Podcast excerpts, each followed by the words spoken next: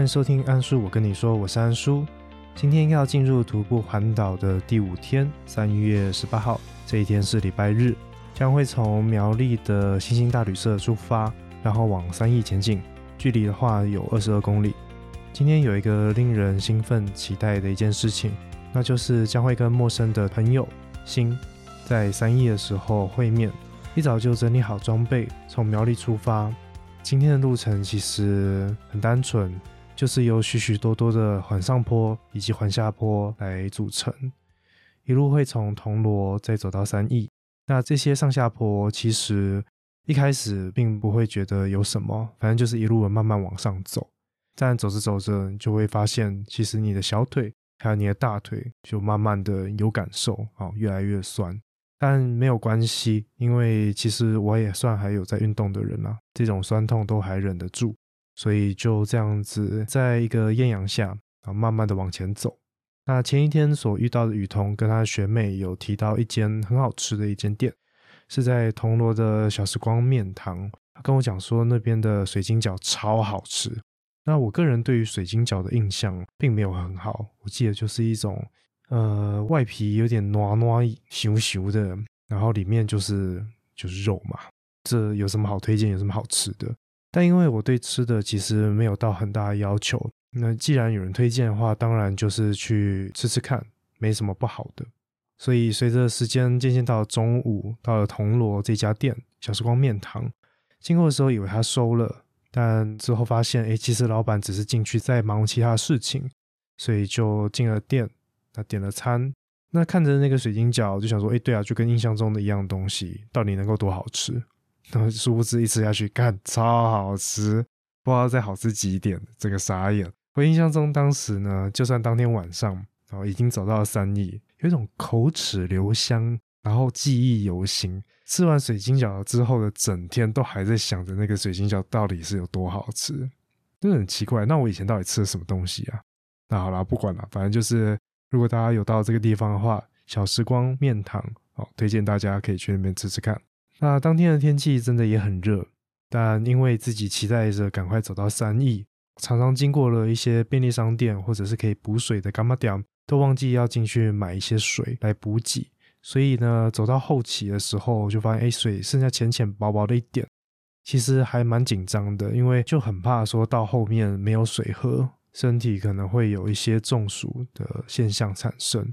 那很幸运的是，还好最后到三亿的时候，都还有一些水在身上，并没有喝光光。而提到喝水这件事情，其实就可以先跟大家提一件事：就如果未来大家在疫情过后也想要尝试徒步环岛的话，其实，在各大的加油站，还有各处的警察局、消防队，都可以免费的来装水，甚至是借厕所。这件事情呢，是在很后期、很后期，其他徒友跟我说，我才知道。所以呢。在那之前，我都非常的嗯，又花钱又不环保的哦，很不好意思，就买了很多的保特瓶的瓶装水来装在我自己的水壶里面。好，所以如果大家未来有急需的话，加油站、警察局、消防队都可以来做一个临时的补给。他们人都非常的 nice 啊，有一些还会再多跟你聊几句。我觉得这也是一种台湾人的热情吧，就很感谢他们。那吃完了午餐，再继续往三义的方向前进，会发现说路上好像都有非常多的一些车队，包括了单车或者是一般的速克达，甚至是一些重机。当天的礼拜天呐，可能那一些路段是一些固定的车队的行程嘛？我不晓得诶，因为大家如果是有在骑重机啊，或者是有在改车的，啊，也许这一些路段是很适合骑的吗？可能要问一下有在玩车的听众吧，嗯，如果大家知道些什么的话，可以跟我说。反正就路上呢，遇到这些也很热血的机车骑士或者是重机骑士，他们都很愿意来跟我们打招呼，帮我们加油。可能是用大喊的方式，可能是会放开油门或放开他把手，用右手跟我们比个赞。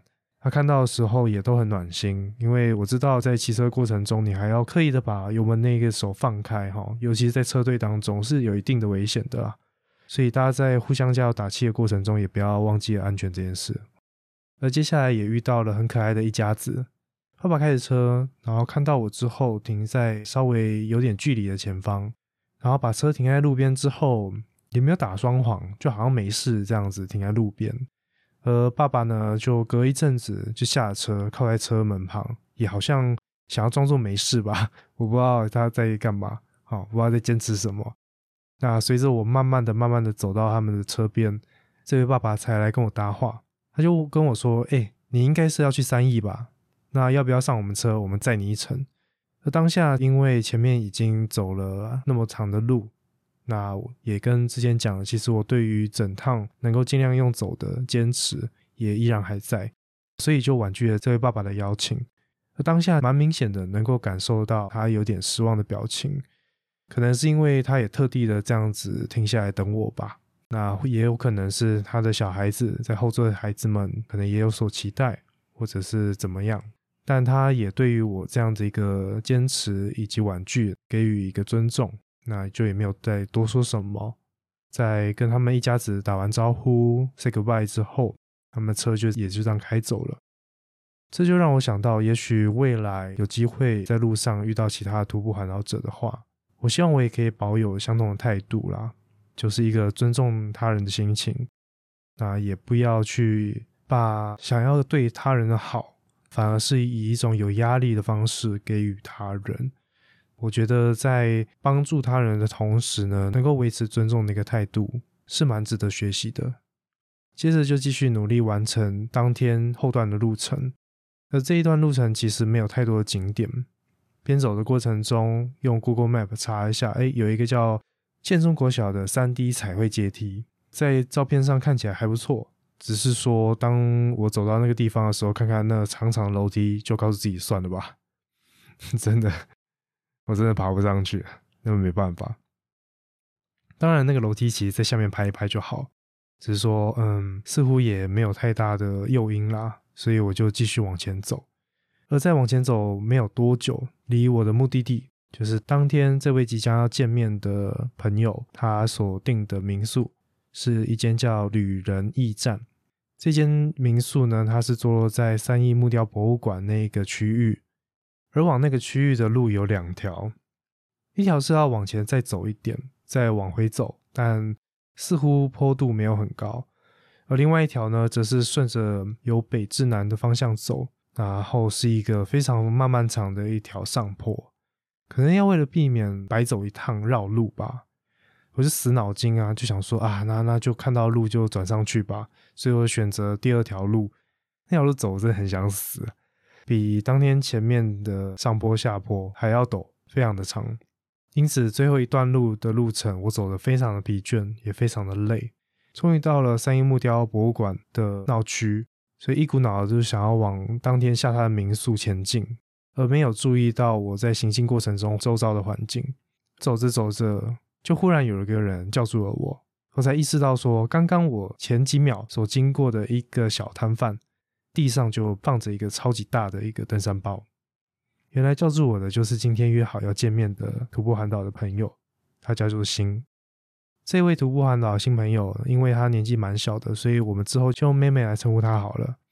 他和另外一位阿姨在一间叫咖啡博物馆的摊贩前面喝着咖啡聊天。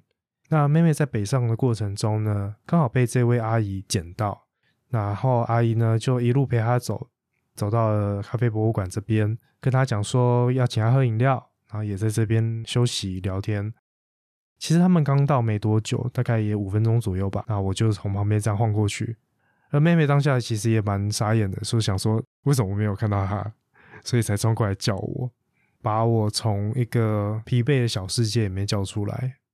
而这位阿姨呢也很惊讶，说：“哦，原来还有另外一个独步环岛哦，原来你们算认识啊！啊，来来来来来，我们一起喝咖啡。”所以他也帮我点了一杯冰地咖啡。我们就跟着这间咖啡博物馆的老板小马哥一起坐在那边聊了许久。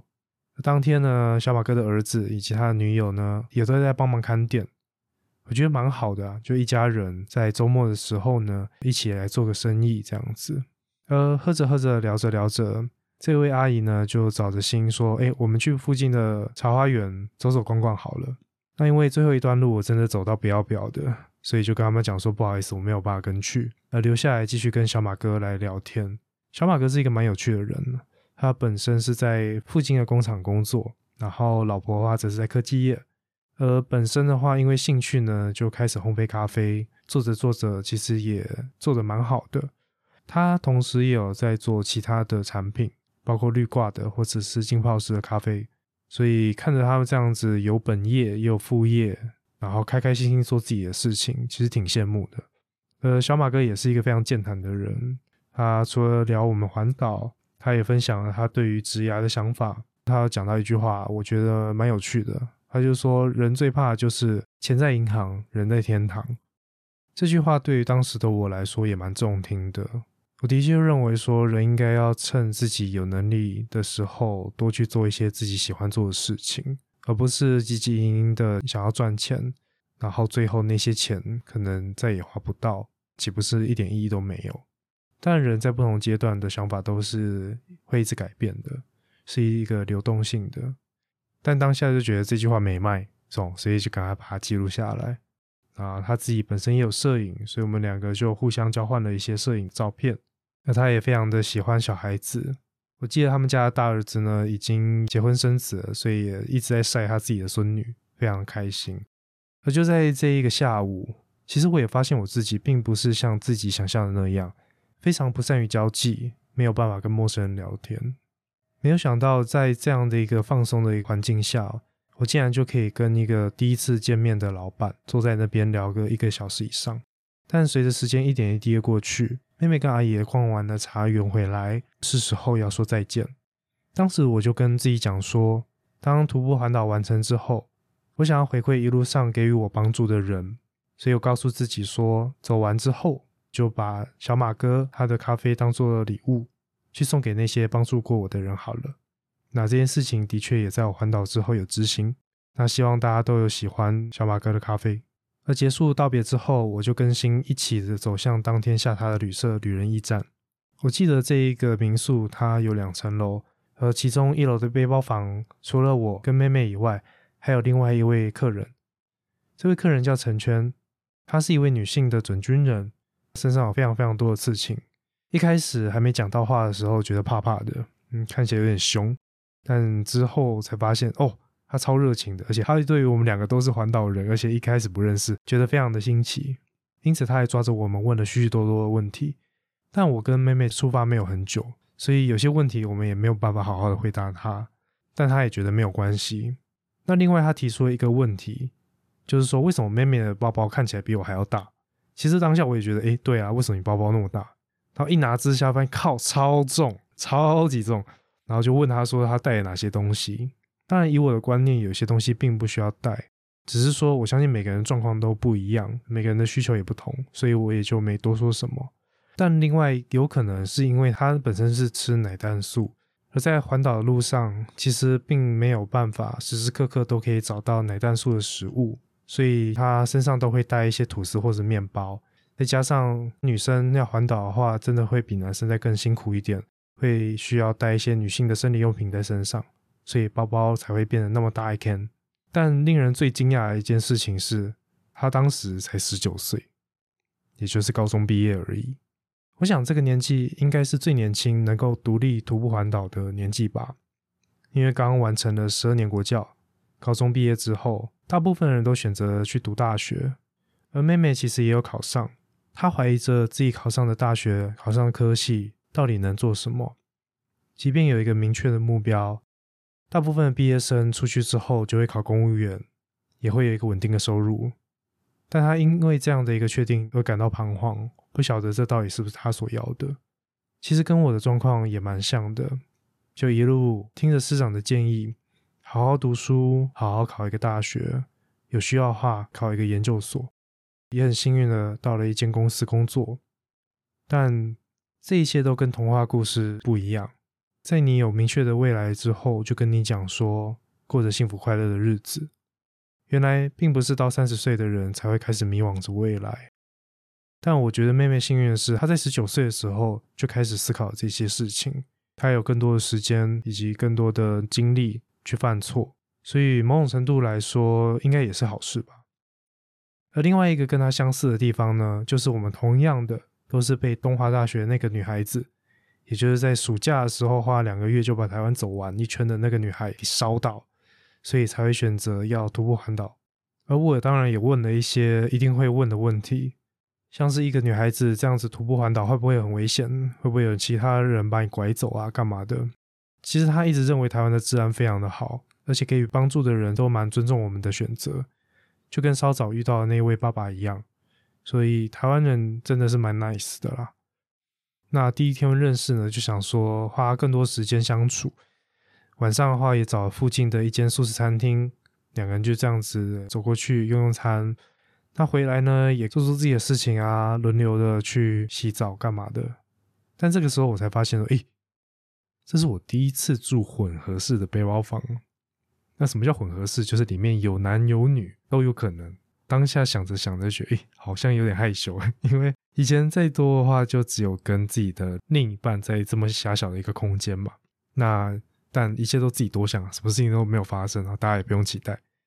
那喜欢到，我还有妹妹，可能讲话扣打也用的差不多了，所以两个人呢就这样窝在民宿各自的角落。我跟她呢都有写日记的习惯，但没想到过没多久，两个人相继呢都发出了哀嚎声。因为不知道为什么当天的运气很不好，写日记写一半呢，就发现 IG 竟然闪退，整个大崩溃。因为手机打字真的很慢呐。哎，另外呢，发现原来 IG 的 po 文是有字数上限的，那你就知道当时的我记录下非常非常多的东西哦，能够写到字数的上限，所以先闪退嘛，就重写，然后写一写要 po 又到上限，所以又开始删，所以两个就在那边哀嚎啊，但能怎么办呢？就继续写吧，因为重写时间也到蛮晚的，当时陈圈已经在休息了，那我跟妹妹也就依序的往房间移动。而结束掉第一次跟图友见面的这一天，徒步环岛的第五天，大概是我讲最多话的一天吧。除了跟妹妹的相遇以外，大家真的是有缘才会碰在一起。陈军也是在入伍之前决定要骑着自己的挡车在台湾为旅行，也是在因缘机会下才选择了三义。他告诉我们说，他隔天也要继续在附近晃晃，所以也许会再遇到吧。但你其实也知道，在这过后，大家要再见面的机会不多。所以就好好的珍惜，也真心诚意的对待，去聊天，去解答其他人的问题。有时候好像似乎知道着没有下次，反而会愿意给予更多的真心。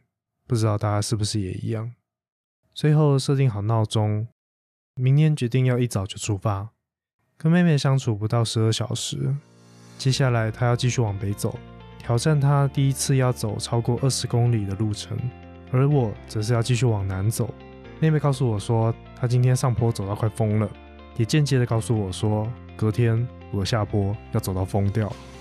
当时我的脚还有点痛，但也就跟自己讲说，OK 的，我没问题的。而明天的目的地呢，大家还记得吗？我将会走到后里，也就是会到昨天刚认识的雨桐家过夜，然后一步步的继续完成我的徒步环岛旅程。今天的分享就到这边，谢谢你的收听。如果大家对于徒步环岛有任何问题，欢迎到 Apple Podcast 留言，或者是到 IG 留言或私讯给我，我将会找时间整合大家的问题，一起来回答大家。我是安叔，我们下集再见，拜拜。